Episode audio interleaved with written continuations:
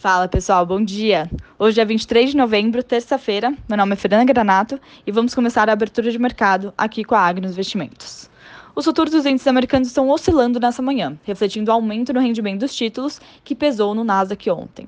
Lembrando que o índice acompanha as empresas de tecnologia, as Big Techs, e por terem seus valores diretamente ligados à perspectiva de lucros futuros, acabam sendo prejudicados por essa alta dos títulos e por expectativas de juros mais altos no ano que vem.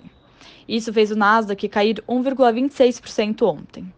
No fechamento, também tivemos a S&P caindo 0,32 e Dow Jones levemente subindo com 0,05 de alta.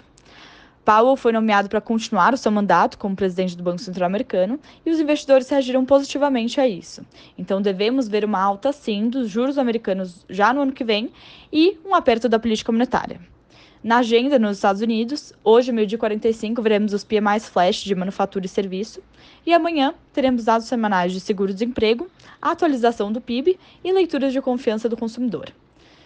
Na Europa, bolsas recuam com o avanço de casos de Covid por lá, que estão bem preocupantes. Dados econômicos da zona do euro e isso junto a perspectivas de aumento dos juros nos Estados Unidos, como eu comentei agora.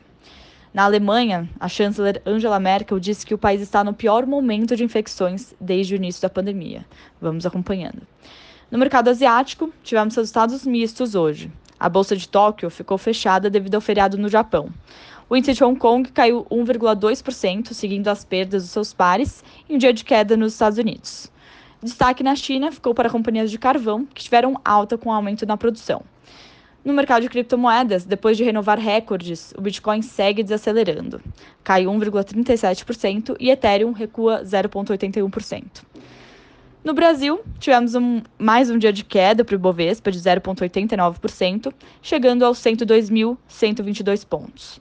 Continuamos com o nosso cenário fiscal conturbado e visão pessimista generalizada por aqui. Pelo relatório Focus do Banco Central ontem, tivemos um aumento na projeção do IPCA, tanto para esse ano como para 2022, e Selic está prevista para chegar aos seus 11,25% no ano que vem. Essa semana será decisiva para o andamento da PEC no Senado e, dentro do cronograma, quinta-feira teremos a votação na comissão e semana que vem no plenário.